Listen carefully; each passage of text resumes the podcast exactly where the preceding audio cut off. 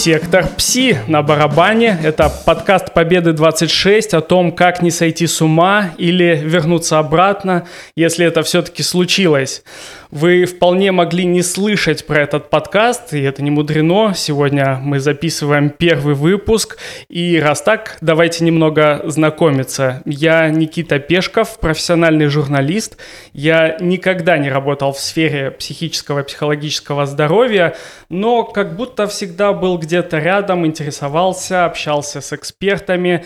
И теперь, благодаря э, студии подкастов «Победе 26», я могу делать это не только для себя, но и делиться этим с кем-то, приглашать э, классных экспертов и э, вместе с вами задавать им вопросы. И я не хочу заставлять э, гостя долго ждать. Сегодня с нами Алексей Карюкин, это психолог, психотерапевт, психоаналитик, единственный э, в Ставрополе и один из самых харизматичных людей, которых я вообще знаю на этой планете.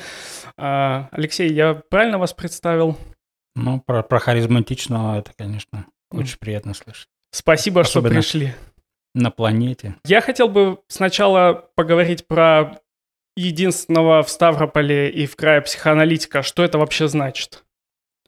Ну, это значит, что, э, как в каждой профессии, есть некоторые эм, э, такие, э, что ли, табели о рангах, да, у нас есть Международная психоаналитическая ассоциация, которая готовит психоаналитиков, и это самая авторитетная организация, основанная самим Зигмундом Фрейдом в 1910 году. Вот. И в этой организации состоят всего лишь 13,5 тысяч э, человек на всей планете. И э, в России подготовка психоаналитиков началась только вот э, с 90-х годов. И можно сказать, что и в России-то нас немного, психоаналитиков Международной психоаналитической ассоциации. Только в шести городах есть. В Москве, Петербурге, Ростове-на-Дону, Иркутске и Ставрополе. Значит, в пяти, пяти городах. Угу. Прежде чем мы продолжим дальше... А, Краснодар еще, да. Ага. Значит, все-таки в шести. В шести. Окей. А, прежде чем мы продолжим дальше, я хотел бы кое в чем признаться. Я вообще ни слова не понимаю по-армянски, а, но, тем не менее, я недавно э, пытался смотреть и понять э, сюжет э, армянского центрального телевидения. Там рассказывали про вас. О чем была речь? Ну, мы говорили об аутизме. Э, э, дело в том, что мы познакомились с одной прекрасной э, девушкой, Асмик Тангян.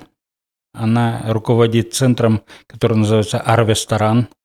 И они занимаются тем, что помогают семьям, в которых воспитываются дети с аутизмом, адаптироваться в жизни. Они, они проводили специальную акцию – акцию э, Sounds of э, Support, то есть э, звуки помощи, нацеленную на то, чтобы собрать средства для открытия мастерской по изготовлению лепешек, которые можно было бы продавать и таким образом поддерживать активность детей с аутизмом. И это очень созвучно тому, чем мы занимаемся в Михайловском психологическом центре. У нас тоже есть мастерские, э, там есть гончарная мастерская, театральная мастерская и художественная. И вот мы наладили такое э, сотрудничество с теми, кто с единомышленниками. И они нас пригласили, чтобы мы рассказали о нашем опыте, чтобы мы посмотрели на их опыт. И об этом был снят сюжет э, центрального телевидения угу. Армении. Где, где проходила встреча? Это какой-то э, очень центральное место э, филармония имени Арно Бабаджаняна в Ереване. То есть это прекрасный зал, прекрасное место и прекрасные участники. Там были волонтеры, студенты, и представители из других стран, из Италии там были, э, мастерские проводили люди э, из России. То есть это какая-то новая ветка международного сотрудничества, да, получается? Ну, можно сказать, что это не новое, потому что мы уже с ними общались и как-то так приезжают к нам гости на наш фестиваль «Святочные встречи» из Армении. Мы туда ездим. Но это скорее развитие старого сотрудничества. Угу. Я бы хотел немного поговорить про азы. Мне понятно, например, если у меня заболел живот или э, голова, что мне нужно пойти в больницу к терапевту, сказать, вот у меня э, такая проблема очевидная, и что мне с ней делать, и врачи как-то направят меня, проведут исследования. Как мне понять, э, что э, мне нужно обратиться к психологу? Ну, я думаю, что сейчас это небольшая проблема, потому что психология, психотерапия, психоанализ – это довольно э, раскрученные такие медийные э, поля. И в этом смысле, э, наверное, из каждого утюга видно и слышно, что есть такие специалисты. И вопрос в том, верите ли вы в то, что у вас есть душа. Если вы так считаете, и вы считаете, что она требует некоторого ухода, некоторые заботы, то, в принципе, вам можно э, подумать о том, к какому э, обратиться специалисту. Вот, и здесь как раз возникает вопрос, что очень большое предложение, и довольно сложно разобраться, к кому именно обратиться. Ну, это э, как везде, да, если мы хотим получить какую-то квалифи- квалифицированную помощь, хорошую помощь, то нам надо обращаться к людям, которые обладают какой-то репутацией, известны в регионе или среди профессиональных кругов. Ну вот история про то, что если есть... Ну я верю, например, что у меня есть душа, mm. и мне хочется думать, что я о ней забочусь. Может там какой-то ежедневный уход даже вроде чистки зубов. Но отсюда получается, что э, ну, психолог может быть нужен каждому или все-таки это не обязательная история? Проблема ли то, что я не хожу к психологу?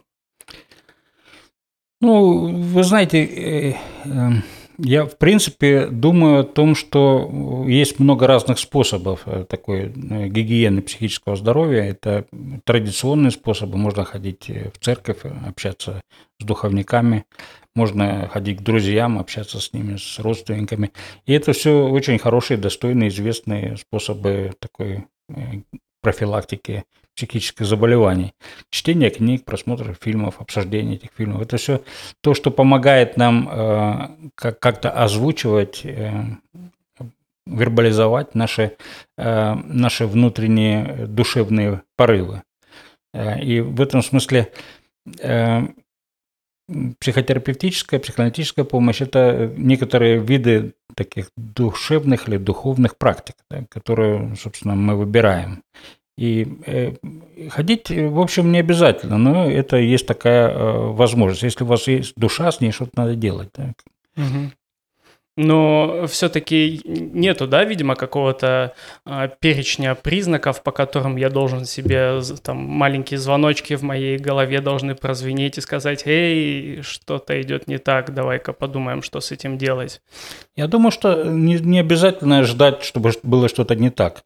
Э, э, важно, если ты вдруг думаешь, что у тебя есть душа, то и, и что-то с ней происходит, то хорошо было бы на нее обратить внимание. Я думаю, что и людям, которые не страдают э, как-то так тотально, да, но просто ощущают эту душу, интересно в ней разбираться. Да. Интересно знать, как, как мы устроены внутри. Поэтому я, я думаю, что это не, не есть показатель да, вот, душевное страдание. Конечно, душевное страдание заставит вас куда-то искать помощи.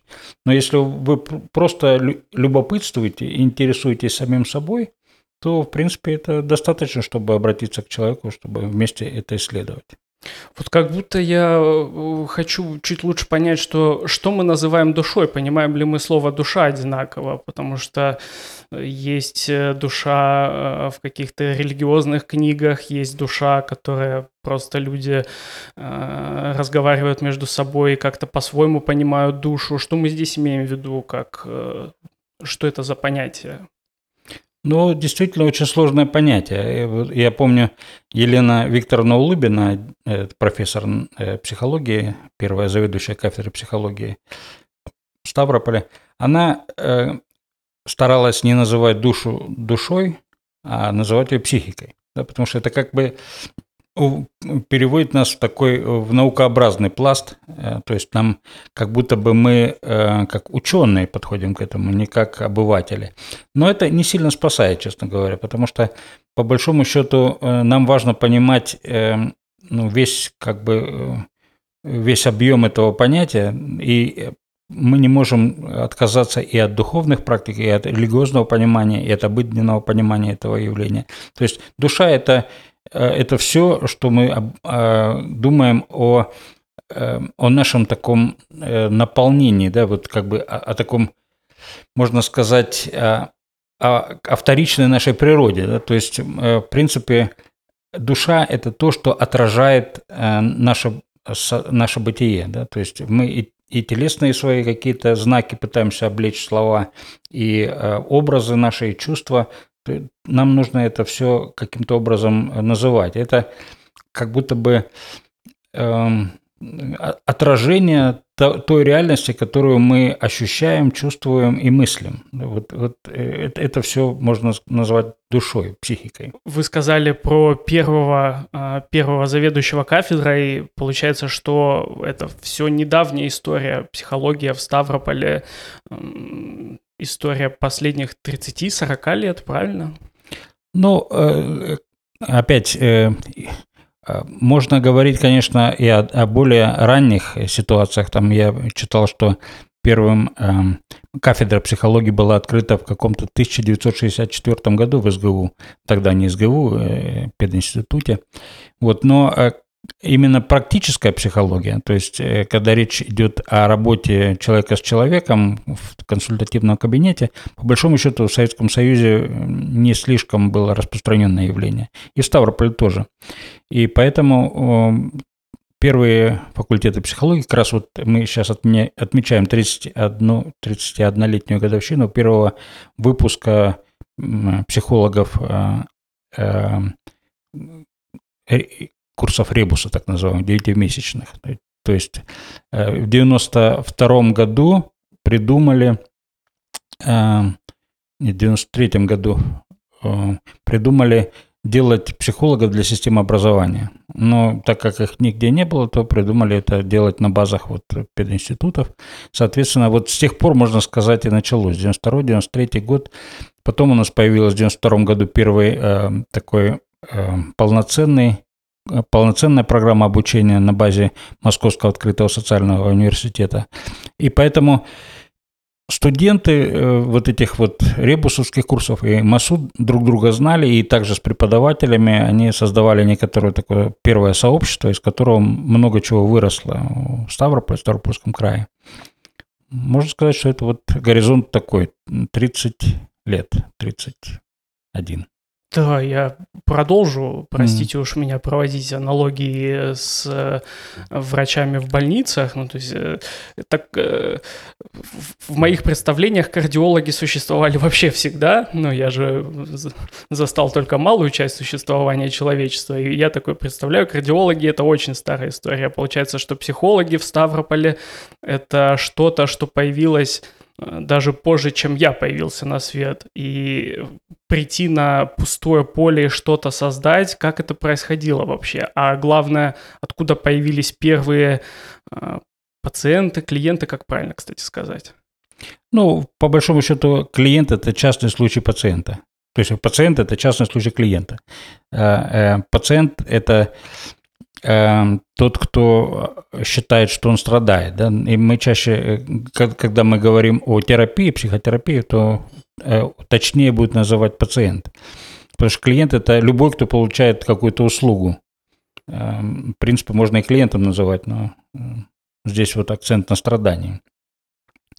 И если говорить о вот этой перспективе, такого начала э, психологического движения, то можно сказать, что э, э, именно в 92 году появилась такая должность, как главный психолог Министерства образования. И занимал эту должность Сергей Николаевич Пешков. В общем, в этом смысле он такой первый собиратель сообщества то есть он приглашал, он сначала собирал всех, кто вот обучается в МАСУ и вот э, на курсах Ребуса, обсуждали, что можно делать, и первый, кто пригласил специалистов из Москвы и Питера, где это, э, соответственно, началось раньше.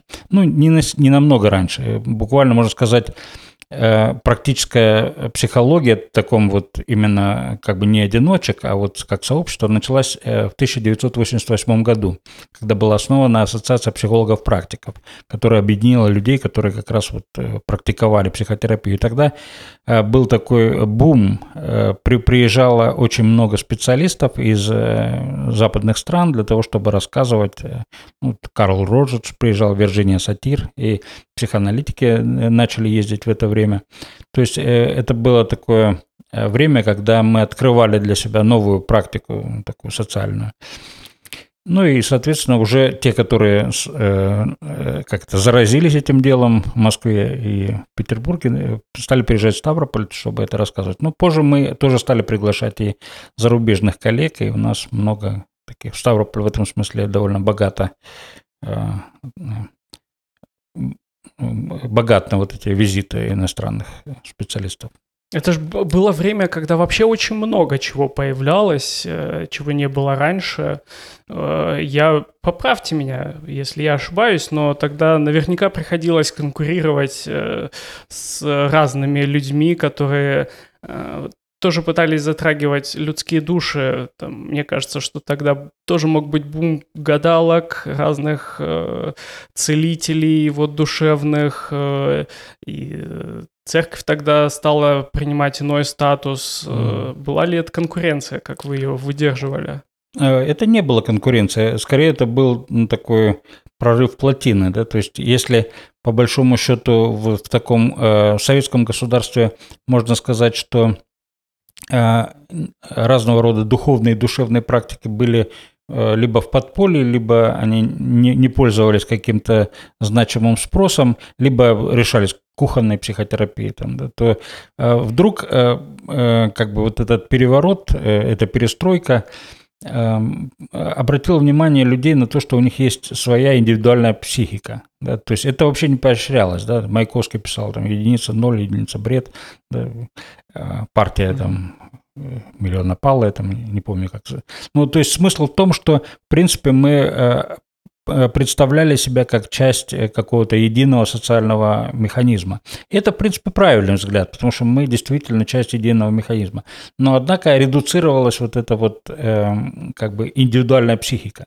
А тут там сказали, ну да, друзья, вот э, у каждого своя психика, с ней надо разбираться. Ну и кто во что гораздо. Там были и Аум Синрикё, и Белые Братья, и христианство православное, и разные еще католики, евангелисты, там кто, кто только, кого только не было. Это было очень интересно. То есть это скорее не, не конкуренция, тогда, тогда э, особенно не было понятия деньги. Э, то есть мы, мы жили в стране, где все получали примерно одинаковые деньги. И поэтому вопрос не касался такого вот э, конкуренции в бизнесе. Мы, нам скорее было интересно новые способы реализации себя том или ином э, направлении. И было часто так, что э, какие-нибудь... Э, вот у нас была группа психологической среды, и туда приходили люди разных таких вот толков, да, с разными своими идеями, не только психологическими. И, и это было скорее такой, такой взаимное, взаимный интерес, интерес к новому полю, к вот этому полю индивидуальной психики. Поэтому я, я не думаю, что там была конкуренция. Вау, я никогда не задумывался с этой точки зрения. Приход новых профессий, новых областей вообще связан не с изменением строя государственного, а с тем, что люди стали по-другому смотреть вообще на свою роль. А, тяжело ли у людей этот процесс проходил? Ну, у кого-то тяжело, потому что э, речь шла о том, что, например, для меня э, и тогда 19-20 лет мне было, да, мне было э, э, это как бы э, соответствовало возрасту. То есть я вступал во взрослую жизнь, и поэтому мне открывались какие-то интересные возможности, интересные перспективы. Другое дело, у тех, кто уже как-то устроил свою жизнь, да, там были такие довольно сложные сложный переход из какого-то одного уклада жизни к другому, да, и тогда интеллигенция, к сожалению, обнищала, и они стали там переходить на эти рыночные рельсы, там часто можно было преподавателей видеть а, на, на рынках где-нибудь. И в этом смысле это а, большая сложность, что государство в момент перехода не могло позаботиться о тех о людях интеллектуального труда. Э, им приходилось э, заботиться самим. Ну, и это дало плоды, потому что появилось много чего интересного там и в телевидении, там вот в вашей сфере тоже очень много нового появлялось в литературе. Но, с другой стороны, э, это убило некоторые общности, да, то есть те, те, те объединения, общества, организации, которые были в Советском Союзе, они перестали функционировать или, или маргинализировались. Вот, поэтому это, конечно, довольно сложный, но очень интересный процесс. Для молодежи, ну, для меня это самые интересные времена были. Да? Ну, они, правда, и продолжаются еще. Вот. А для тех, кто э, как-то устоялся, им, конечно, пришлось от чего-то отказываться или там себя как-то перестраивать. Но некоторые смогли удержать себя. И, и как это, термин мне очень нравился, и я не помню, кто его ввел, э, метафизическая интоксикация. Вот мы были немножко все а, как бы интоксицированы вот этим всем навьем. Ну, например, у нас, если а, в Ставрополе был такой Ставропольский высший экосферный диалицей человек. Что они делали? Это, это вообще очень интересно. Я там работал психологом, это мое первое место работы психолога. А, значит, это можно рассказывать? Абсолютно, абсолютно можно. Это, это был эксперимент Министерства образования Российской Федерации. То есть это э, федеральное финансирование было. Вот э, это рядом э, на Макарова, рядом с, со вторым корпусом психбольницы. Угу. Там старинный особняк отдали им, и туда набирали детей. Причем набирали неординарных детей, и были неординарные преподаватели. Это было ну, такое очень интересное место. Все со своими э, странными идеями. Например, директор Сердюк э, Виталий Александрович, он э, э со мной спорил по поводу того, что выпускники его танцевального класса начнут левитировать, то есть подниматься над землей. Вот, я Большая сказал, ставка была? Ставка была, я обещал побриться на лысо, если это случится. Вот я, я, я тогда уже как-то э, был ориентирован на, на какую-то иную реальность. То есть я не особенно, ну, меня завораживали всякие эти эзотерические вещи, но по большому счету я не особенно в них верил. Это было интересно, но э, как бы не встраивалось в ход моих мыслей. Вот, ну, я выиграл, но э, обратной ставки не было, к сожалению. Надо было что-то тоже... Блин, можно было, мне кажется, неплохо подняться на этой теме. Там, должность уже получить. Да. Но я получил должность. Это э, я тогда э, был студентом второго курса психфака, и у меня был свой кабинет, и я уже там проводил прием, какие-то группы проводил. То есть для меня это было очень хорошее место. Да. Оказывается, столько интересного тогда всего происходило. Там, там же работали Паганкин, известный нам шоумен, да? Знаете, нет, Владимира Паганкина? Нет. Ну как это? Шоу «Люмо» гремело здесь по Ставрополю. Анатолий Андреевич Дуров там же э, работал, это наш культуролог, известный режиссер. То есть там много очень знакомств у меня случилось.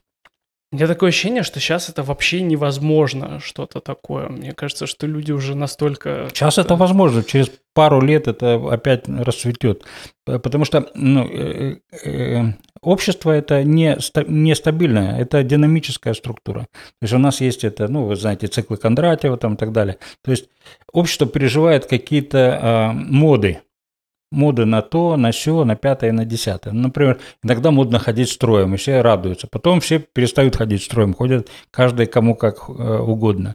Начинается какой-то бардак, и все опять пытаются собраться э, в какие-то, какой-то строй. И так, так общество живет и развивается. Ничего стабильного нет. Вас тогда самих не обвиняли в том, что вы занимаетесь какой-то эзотерией э, со всей этой психологией новомодной, непонятной? Я на фоне, э, на фоне того, что я видел, я чувствовал себя вообще-то таким консерватором. Ну вот представьте, директор школы, значит, левитация и все такое, да, я говорю, ну, психика там как-то, то есть я в этом смысле э, очень умеренный был. И надо сказать, что психоанализ, да, вот в то время приходивший, да, он тоже не выглядел как какая-то очень уж э, экзотическая штучка, потому что в отличие от, как бы, во всем мире было так. Психоанализ появился, а потом от него разветвления всякие пошли. В том числе и вполне себе там юнгианство всякое, да, и, и, и такое близкое к, к эзотерике. У нас все наоборот. То есть сначала приезжало то, что вот это вот наворастало из психоанализа, а потом добрался на психоанализ. Вот, и поэтому психоанализ, по большому счету, выглядел как некоторая даже такая как бы основательная наука. То есть мы, но она, в общем, так и есть, да, потому что в некотором смысле э, только нам это не сразу стало понятно. Мы только сначала учились гештальтерапии, там какой-то НЛП было, и, и чего только не было. Но потом мы добрались до психоанализа. И в этом смысле мы выглядели всегда достаточно а, как бы умеренными вот в таком в общественном э, сознании так э, нас определяло как умеренных. Кстати, про фундаментальные серьезные mm. науки, как складывались отношения с психиатрией тогда? Уж психиатры-то точно существовали в Ставрополе. Да, психиатры существовали. Но там тоже был э, слом эпох, это было очень интересно. Например, в 1990 или 90 или 89 году проходили выборы главного врача психиатрической больницы демократи... на демократической основе. А кто голосовал? Э, персонал э, больницы. А пациенты? Ну, я, либер, э, такие либеральные идеи не настолько проникли тогда. Как будто это не очень честно. Это же человек, от которого их судьба больше зависит даже. Это, это так. Я думаю, что э, в этом есть как, как бы некоторая доля шутки, но на самом деле сейчас вот организации, в которых я состою, там, например, АСПС, Международное общество психологических и социальных подходов к психозам, э, там членами организации являются потребители и их родственники, и они также входят в правление и так далее.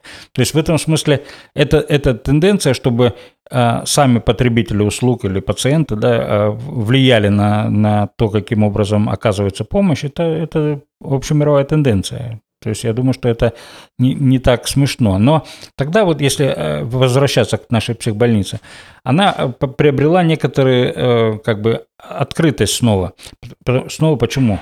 Я говорю, потому что если вспоминать времена Доршта, Адольфа Яковлевича, это э, такой просто легендарный психиатр Ставропольской психбольницы, он вообще э, развил то, что только в Западной Европе стало появляться намного позже, уже в 50-х годах, и даже еще до войны. Это то есть он договаривался с, э, э, с жителями окрестных э, домов, что у них будет обитать пациент, он будет э, как, жить у них, кушать и, и помогать им в хозяйстве.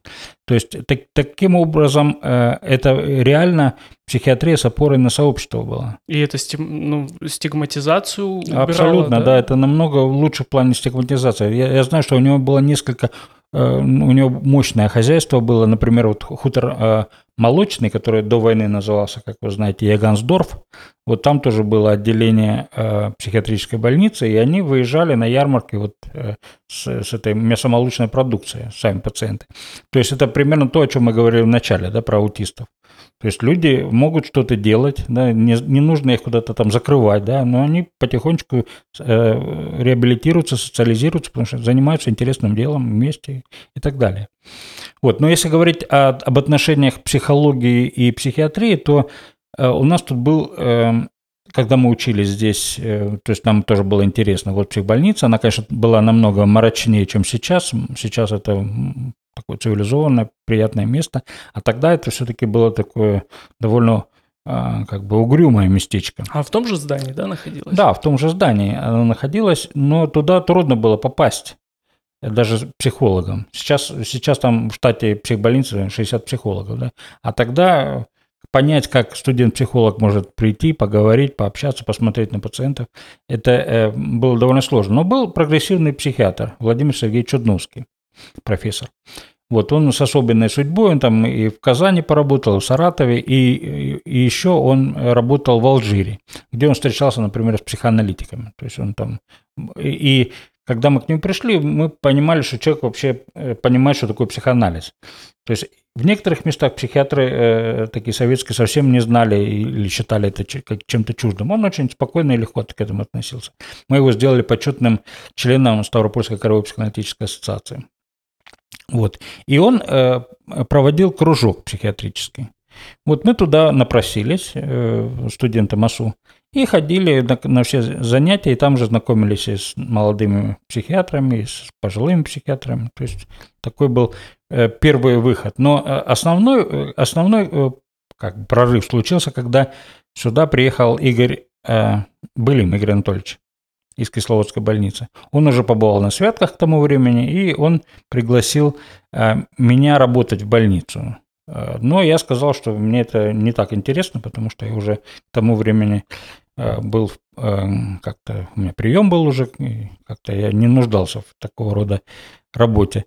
Но он начал, он предложил сделать первую в России впервые должность заместителя главного врача по психологической и социальной работе. То есть это психиатры открыли дверь, да, для психологов? Они угу. поверили в этом смысле, в то, что новое веяние как-то может быть полезно. Как сейчас взаимодействуют э, психологи и психиатры? Нет, я чуть-чуть перефразирую вопрос для начала. Угу. Я, может быть, не все понимают вообще, в чем отличие психологов и психиатров. Какая разница? Э, ну, в общем э, и целом, психиатры ближе, если так говорить э, схематично, они все-таки больше идут от э, тела. Да. Психологи, как бы, э, э, они рассматривают психику как функцию тела, в первую очередь. Психологи в таком, как бы, в грубом упрощении считают, что психика, что, что сома, тело в каком-то смысле Э, это э, что-то исходящее, ну, то есть не, не так однозначно рассматривают это, это скорее что-то такое общее. Вот психологи, ну, опять за всех сложно говорить, но я лично психофизический манист. То есть это человек, который считает, что и сома, и психика – это суть одно и то же, но только в разных проявлениях, как гром и молния. Угу. Да, гром – это звук, молния э, – свет, но, в общем, это одно, один и тот же взрыв. Да? Также вот э, психика и, и, и, и соматика – это что-то такое, что имеет… Э, ну, это, это одно и то же, но только по-разному проявленное. Да? Психика – это как бы отражение соматических процессов, соматика – это отражение психических процессов. Вот мы как будто бы смотрим на, на одно и то же явление с разных э, концов. И э, если психиатр умный, то он имеет в виду, что психика существует. Если психолог умный, то он тоже э, имеет в виду, что тело существует, как продолжение этого. Поэтому можно, можно сказать, что здесь нет большого противоречия. Есть такие узколобые ребята, да, те, кто э, пытается как-то в этом смысле конкурировать, да, то тогда возникает конфликт. Но а, когда я, когда я работал в больнице, я говорил с психологом, что не нужно соглашаться с психиатрами, нужно спорить. И это в интересах пациента. Если мы можем увидеть с двух разных сторон одну и ту же проблему, то у нас есть больше э, шансов выработать э, хороший подход к лечению. Поэтому здесь, здесь я думаю, что Ставрополь это э, намного лучше выглядит, чем в других городах отношения психиатров и психологов. Иногда очевидны ситуации, э, при которых людям нужна помощь. Это трагедии, какие-то происшествия. Вы были в Беслане, правда? Mm, да. Э, можете рассказать, что за, что за командировка тогда была? Как вы там оказались вообще? Ну, я как раз в то время был э, вот в должности заместителя главного врача по психологической социальной работе. И в конце рабочего дня мне раздался звонок. Главный врач говорит, собирай психологов, выезжайте. Когда? Через час. Хорошо. То есть я даже не успел съездить домой. Вот, на самом деле мы выехали через 4 часа, я бы успел съездить домой, но э, вот. Но мы выехали в, э, в тот же день, это 1 сентября было 2004 года. Это я и еще, по-моему, 7 психологов из больницы. И мы э, были там все, все время от э, момента первой ночи, э, когда там э, захваченные дети э, и родители э, ночевали в школе, и до того, как похоронили. То есть мы это все, все это время мы организовывали разного рода помощь. Сначала нужно было каким-то образом э, э, снижать напряженность в окружении. То есть школа была оцеплена, и сначала это оцеплена войсками, полицией, и э, второе окружение – это родственники тех людей, которые пытались прорваться туда и как-то там помочь, как-то повлиять. И, и было совсем непонятно, что с этим делать.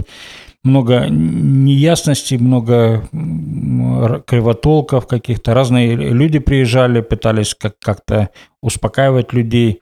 И в этом смысле мы сотрудничали тогда э, э, с Центром медицинных катастроф, и э, институтом имени Сербского.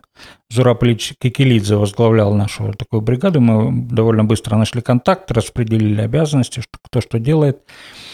И э, это был первый этап. Второй – это уже после штурма, когда нам пришлось э, работать э, э, ну вот с острым состоянием горя, да, там первый этап был напряжение, второй вот это, этот прорыв, прорыв всех эмоций, там мы работали, с одной стороны, на телефоне экстренной помощи, мы какую-то информацию давали, пытались слушать, и также принимали в больнице людей, которые столкнулись с этой острой реакцией на горе.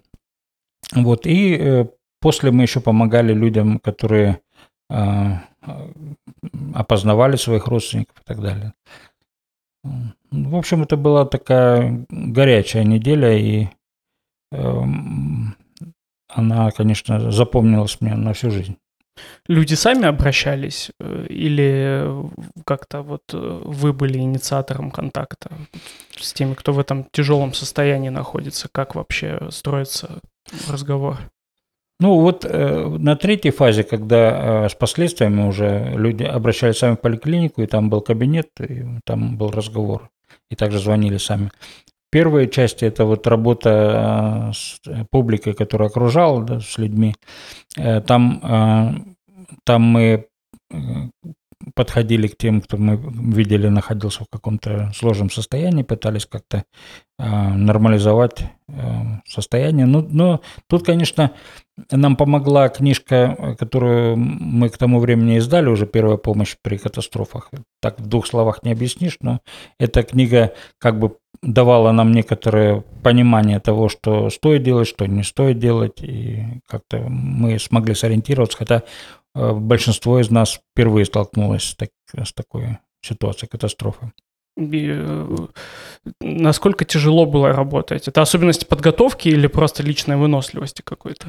Нет, это подготовка. Все-таки, э, если психолог имел, имел на тот момент, ну, у меня были разные психологи, да, некоторые более подготовлены, некоторые менее, имел хорошее представление о том, как устроена психика, то есть у него было, было, было некоторое представление, собственно, о функционировании психики.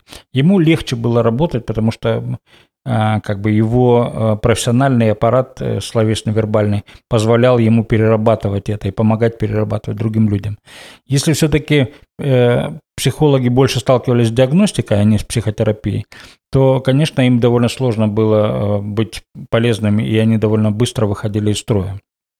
То есть в этом смысле такая взаимодействие с людьми, которые оказались вот, заражены вот этим мощным наплывом чувств, сильных разных чувств. Это и злость, и гнев, и, и страх, и, и так далее. Можно только если ты имеешь представление о том, как это функционирует. Поэтому здесь подготовка очень оказалась полезной. Выходили из строя, что значит? Как психолог выходит из строя? Ну, это значит, что он э, не может быть полезным в общении. То есть он э, ну, буквально он пытается либо давать какие-то советы, либо успокаивать, что только раздражает, и, и он сам получается в очень уязвимом положении. Например, если вы говорите, что все будет хорошо, ну, то, то всем понятно, что вы э, как бы пытаетесь не знаю, натянуть сову на глобус, как говорят угу. сейчас. То есть, э, э, кто знает, будет ли хорошо, никто не знает. Да? Тут, тут важно было уметь как раз справляться с неопределенностью, с тем, что никто не знает, что будет, и, скорее всего, будет не, не очень хорошо. И в этом смысле э, умение выдерживать неопределенность помогало психологам выслушивать эти тяжелые истории и, и помогать людям перерабатывать тяжелые эмоции. Угу, угу. А в обычной э, практике есть ли тоже ситуации, когда есть риск выйти из строя, не, не, не касаясь трагедий в повседневности, и как психологи с этим справляются вообще? Ну, если говорить о работе э, психологов э, ну, в кабинете или с группами, то у нас разработана целая система профилактических мероприятий.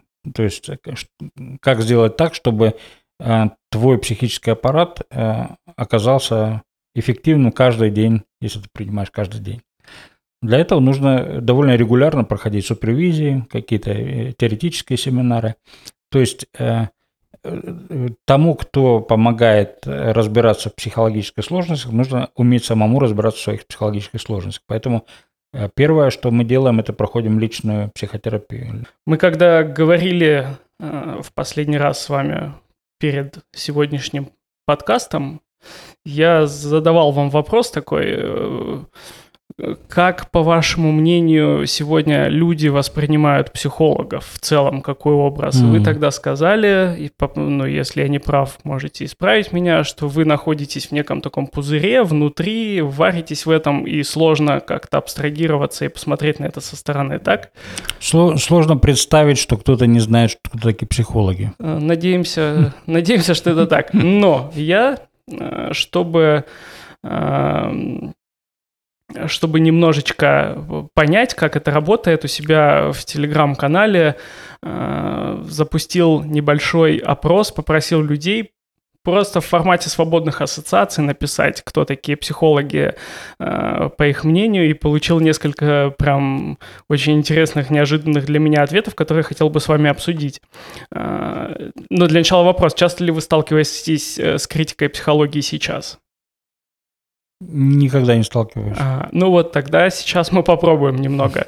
А, девушка Марина пишет, для меня психолог абсолютно никчемная профессия. Это имитация подруги и псевдопопытка свалить любую другую проблему на призраки прошлого. Когда проще быть жертвой чего-то, чем сказать «да, я накосячил сам или сама». Это желание жить не своими мозгами, а чтобы был наставник, на которого также можно переложить еще чуть ответственности. И вот, глядишь, поделив на троих, душевный сумбур может на время и становится легче. А, и там еще отдельным комментарием, отдельным сообщением панчлайн такой. И самое ужасное, что моя дочь тоже хочет стать психологом. Вы можете как-то это прокомментировать? Ну, я полностью согласен. Марина пишет, да? Э, да, некая Марина. Ага. Я с Мариной полностью согласен. Если кто-то думает, что кто-то за него решит его душевные проблемы, то э, и он нашел человека, который за это взялся, то тогда это, это дурацкая затея, по большому счету. Потому что э, э, мне представляется, что, э, как это, знаете, как э, отец Жака Ширака сказал – Э, своему сыну, когда тут уезжал из провинции в город. Он говорит, не читай книги, думать за тебя все равно никто не будет. Так вот и здесь. Э, психолог не для того, чтобы разрешать чьи-то проблемы. Психолог для того, чтобы э, как, быть собеседником, подготовленным в разрешении этих вопросов. То есть мы по большому счету действительно, ну, она как раз пишет, да, вот в какой-то момент мы понимаем, что это мы накосячили, да, что это я сделал эту ошибку, я от нее страдаю. И тогда вопрос, а что с этим делать, с этим страданием? Ну, можно сказать, ну, хорошо, больше не буду. Но потом опять мы, мы делаем такую же ошибку. И вот в этом смысле э, длительная психотерапия, психоанализ позволяет нам э, пронаблюдать вот эти вот э, цепь наших ошибок и, и каким-то образом понять, зачем мы их делаем, какой в этом смысл. Вот. А то, что э, э, девушка, дочка интересуется своим внутренним миром, так это, в общем, счастье. Э, Марина, значит, хорошо воспитывала свою дочь. Ага, класс. А как вам такой комментарий? Психолог – это ментальный клининг, в скобках, помогает навести порядок в голове. Это тоже часть нашей работы, да. То есть в каком-то смысле хорошо было бы тем напластованием эмоций, чувств, переживаний, как, как, как-то хоть иногда проветриваться, раскладываться по полкам. Да? То есть мы действительно, можно, можно метафорически сказать, что это часть нашей работы. Ага. А, такая версия. А, это человек, который понадобится выросшим детям, выбравшим никчемную с точки зрения родителей профессию. Это уже, я так понимаю, он э, на Марины на реплику отвечает. Э, да нет, кстати, тут нет прямой отсылки. Это Но он, наверное, читал текст, это Амир писал. Вполне возможно, да. Да, Амир. Ага, все верно. Да. Амир Рашидов, привет тебе прямо из студии. Ну, хорошо. То есть, если, если человек оказывается кому-то полезен, то значит, он не зря чему-то учился. Замечательно. Пусть таким людям помогает. Есть. И просто образы, сейчас э, я найду, это прям мне нравится. Психолог – это человек, у которого есть кресло для себя, диван для посетителей, подставка для ног, еще у него должна быть жилетка и ниже комментарий и код. Но мы уже выяснили в студии, что код у вас есть. Mm. А что с остальными? Где жилетка, кресло, диван? Кресло есть, диван есть, а жилетка э, метафорическая есть. Подставку для ног не завел, но у меня очень удобные кресла, в них можно раскачиваться. Ага. А последнее время вообще, кажется, все это не нужно. В последнее время такое ощущение, что часто люди стали э, общаться в Zoom, в Skype, где-то онлайн. Насколько, по-вашему, это хорошая, плохая тенденция? Важен ли этот контакт глаза, ну, вот глаза в глаза? Как мы сейчас в студии сидим, все равно есть такое ощущение, что по телефону мы бы разговаривали немного иначе. Влияет ли это вот на психологию? Терапию? Э, да, конечно, это влияет, но еще не очень понятно как. Я, я, э, то есть мы постоянно об этом размышляем. Я стараюсь сделать так, чтобы у меня было больше очных пациентов. То есть, чтобы, то есть я стараюсь не уходить, потому что это большой соблазн, да, потому что, э, например, люди из других городов крупных могут больше платить. Да, и в этом смысле у меня есть соблазн просто забить э, как бы прием там, москвичами там, и из других стран людьми. Но э, я держусь за почву. И я думаю, зачем я это делаю? В принципе, ведь это такой тоже соблазн. Да? Ты можешь все перевести в онлайн, и тогда ты можешь работать где угодно. Ты можешь ездить. Но тут как раз э, вопрос э, о том, кто ты есть. Вот я, э, как ты знаешь, глокалиционист. Да? Я знаю, то есть, да, это... Локализация. А можно еще раз, что я там знаю? Глокализация это, – это э, такое сгущение двух терминов – глобализм и локали... локализация. А, точно, точно, мы же как-то обсуждали это. Да, то есть идея такая, что, э, конечно, интересно знать весь мир, но нужно стоять где-то на ногах. Да, и хорошо было бы э, вот то, где ты стоишь, э, изучать тоже, знать, знать, где ты находишься. Если я постоянно куда-то передвигаюсь, то я не смогу даже обсудить э, тот город, в котором я присутствую, потому что все остальные тоже ездят. Э, не, тогда не будет носителей э, информации об этом городе, об истории этого города. И тогда все, все города становятся одинаковыми. Ну, э, нет истории, нет места. И в этом я вижу некоторую опасность, э, ну, э, что, э, что мы будем жить в пластиковых домах одинаковых, с одинаковыми евростандартами какими-то и кушать одинаковую пластиковую пищу, мне это совсем не нравится. Может быть, это какие-то мои архаические взгляды, и, может, так и надо развиваться, но я держусь за, за место, в котором я живу. Ну и, конечно, когда к тебе приходит человек, то ты видишь его э, объемнее. Да? Понятно, что э, когда, когда я работаю по скайпу, там тоже есть какие-то интересные особенности, там открываются тоже новые какие-то возможности. Но вот я больше э, болею за э, такой местный, местный прием именно для того, чтобы местное сообщество развивалось, чтобы человек был здоровым где-то в местном сообществе, а не где-то в космосе. Угу, то есть это теория такая малых дел, э, делать хорошо вокруг себя, чтобы самому тоже было комфортнее. Ну, я думаю, что это теория больших дел на самом деле, потому что ну, э, на самом деле я могу изменять что-то в, в радиусе 3, 3 метра вокруг себя. А дальше я мало, мало влияю. Ну, особенно если я там не публичная фигура какая-нибудь. Но здесь я точно могу делать. И могу делать довольно хорошие вещи. Там дерево могу посадить, сына родить, воспитать, да, и так далее. То есть это, это все, ну, это из этого мир строится, да, какие-то деревья растут, какие-то дети бегают, какие-то дома выстроены. Кстати, про сына, он же пошел по стопам. Угу. Вы его уговаривали или отговаривали? Э, ни то, ни другое.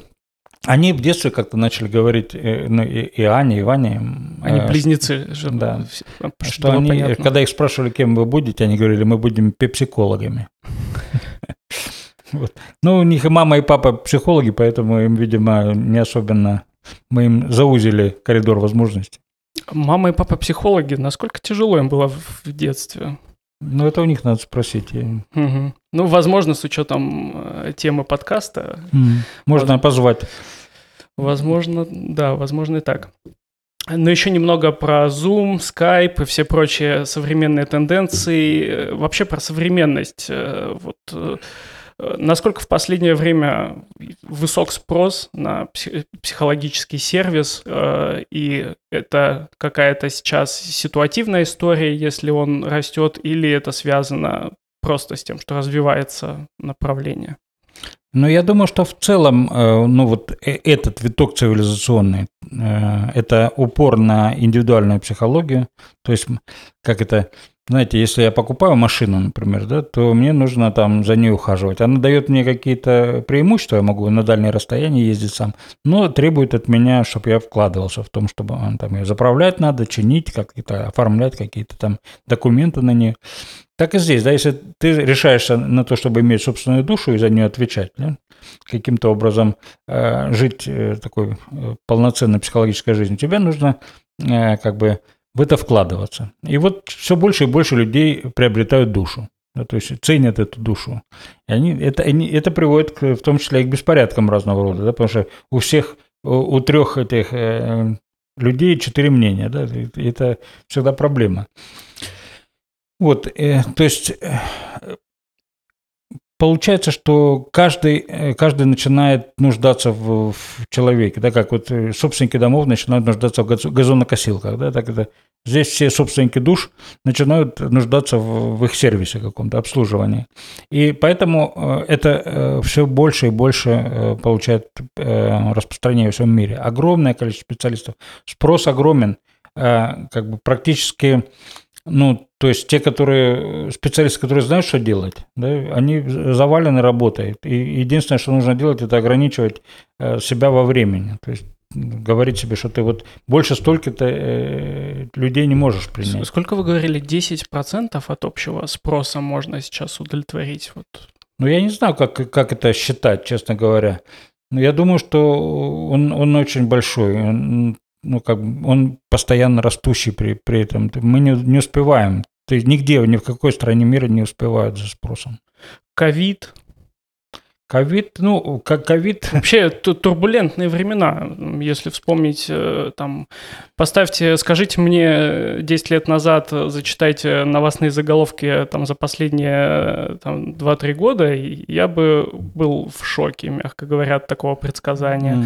Но вот мы здесь, и как вот эта вот э, турбулентность последних э, нескольких лет влияет на ситуацию? Ну, как раз вот у нас была эта, э, как это, тема фестиваля «Души порывы». Да? Вот э, это такой, э, как это, кризисные времена – это тест на то, насколько ты можешь удержаться как раз вот этих своих корней, да, за что-то зацепиться. Это может быть семья, это может быть история города, это может быть профессия, еще что-то такое. Или тебя снесет куда-нибудь да, тебя снесет в сумасшествие или в другую страну, или в другую реальность какую-то, да, вот, либо тебя прибьет, да, и ты не поднимешься. Вот в этом смысле эти, эти порывы ветра, да, такие катаклизмы, там, э, социальные и э, природные, они, конечно, очень э, сильно как это, испытывают нашу психику. Мы не всегда можем это выдержать. Если нас куда-то снесло, то нам надо либо возвращаться, либо уже в новом месте укореняться. Да, и тогда на, э, как бы требуется дополнительная психическая работа. Понятно, что э, все, все трансформации. Кто-то куда-то переехал, кто-то куда-то уволился, кто-то с кем-то развелся, кто-то кто умер, кто-то родился. Это все э, как бы вызов нашей души. И понятно, что от этого э, я не думаю, что спрос э, как бы там, ну, он, может быть, и колебнулся немножко, но, в принципе, я же говорю, э, все время по экспоненте вверх, да. Угу. Поэтому, может быть, он еще, еще сильнее задрался. Ну, в этом смысле мы чувствуем очень большую потребность, очень большую потребность людей в том, чтобы разбираться со своими душевными вопросами. Угу. А и вообще возможно, что нужно сделать, чтобы ее закрыть? Готовить больше психологов, открывать факультеты? Это вообще работает вот так, просто конвейер какой-то установить? Ну, э, это, это, наверное, следующий вопрос, да, то есть э, довольно сложно решать вопрос, как это, на уровне системы. Это я помню, с норвежцем разговаривали, они говорят, у нас 4,5 миллиона людей, мы как, кое-как собрали систему для помощи. Но мы не представляем, как сделать это в 145-миллионной стране. И в каждом отдельном регионе это будет по-разному. Тут, тут нужны какие-то системы бесплатной помощи, телефоны доверия и так далее. То есть нужна некоторая э, э, сеть помощи. То есть это, в принципе, такой нетворкинг. Да? А когда она рвется, да, то появляются бреши. Да? И в этом смысле мы тоже находимся в некотором смысле э, так, в таком, э, ну, в той же турбулентности. То есть мы, ну, слава богу, у нас в Ставрополе да, практически никто не уехал вот с этими событиями. Мы, мы как бы довольно крепко держимся здесь. Но Москву просто располовинило. Да? То есть Теперь половина там где-то практикует, и не поймешь, ты разговариваешь, если по скайпу, то в каком-то часовом поясе, там ночью, не утро. Или... И это, это, э, это все, ну, опять же, люди, э, люди рвут э, связи, они, конечно, их поддерживают виртуально, но они все равно ослабевают. Вот и тогда появляется некоторое новое напряжение, дополнительное напряжение и у тех, кто помогает, и, и тем, кому помогают. Поэтому, конечно, мы находимся в очень неспокойном времени. Мы очень стараемся все делать вживую. Ну, то есть мы проводим мероприятия вживую, практически онлайн редко используем, только как раз для поддержания этих слабых связей с теми, кто где-то находится на отдалении. Даже сейчас вот мы делаем осенью конференцию, э, школу но делаем ее в Гюмри, угу. в Армении. То есть туда, куда могут приехать люди э, из разных мест. Но очно. А нет ли девальвации сейчас? Иногда заходишь куда-нибудь в социальные сети и видишь, э, что на странице у какой-нибудь молодой девушки или у какого-нибудь молодого человека в контактной информации есть, что там коуч, психолог, э, помощник э, в жизненных делах, и ты вообще не очень понимаешь, насколько это хорошая информация, насколько это достоверная информация о его возможностях или опыте жизненном, профессиональном. Вот что с этим, как разобраться в этом? Ну, это, конечно, очень сложно. Это когда такой огромный спрос, то появляется много предложений, не всегда качественного. Да, и в этом смысле, э, ну, и, когда мы покупаем вещь, мы ориентируемся на бренд, например, да, то есть такой. Э, но, но иногда бренды завышают э, стоимость кратно, да, можно купить вещь не, не брендовую, но очень хорошую. Так и здесь, я думаю, здесь, допустим, специалисты, которые Э, известные и качественные, они малодоступны просто потому, что у них нет уже времени свободного. Да? Тогда появляется следующая волна. Обычно я бы рекомендовал тех, э, кто учится у тех, у кого время занято.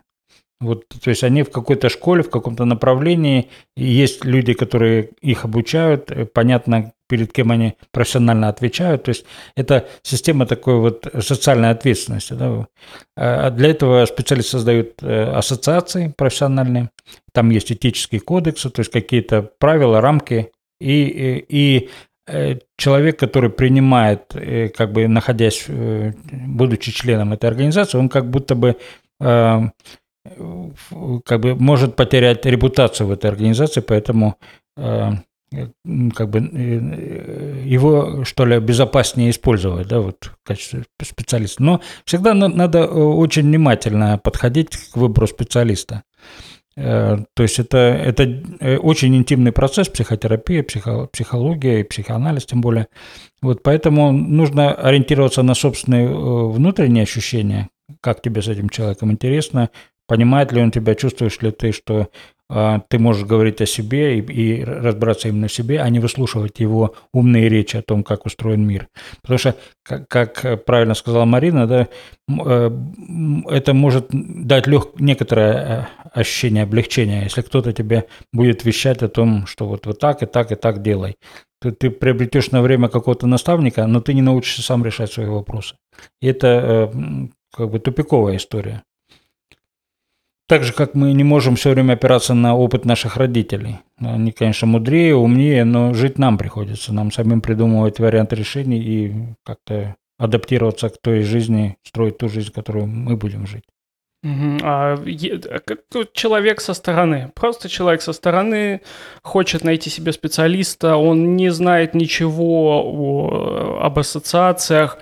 Вот если бы там, предположим, человек искал себе бухгалтера на работу, он бы знал, что вот есть э, конкретный вуз, там условно высшая школа экономики, и человек с дипломом высшей школы экономики вполне может быть хорошим специалистом. Как, как здесь? Э, здесь же не так много информации в публичном поле. Но если я беру на работу бухгалтера, я с ним провожу собеседование. Угу. И я смотрю э, не на диплом, а на то, что он мне отвечает. И сможет ли он решать те задачи, которые нужны на моей работе.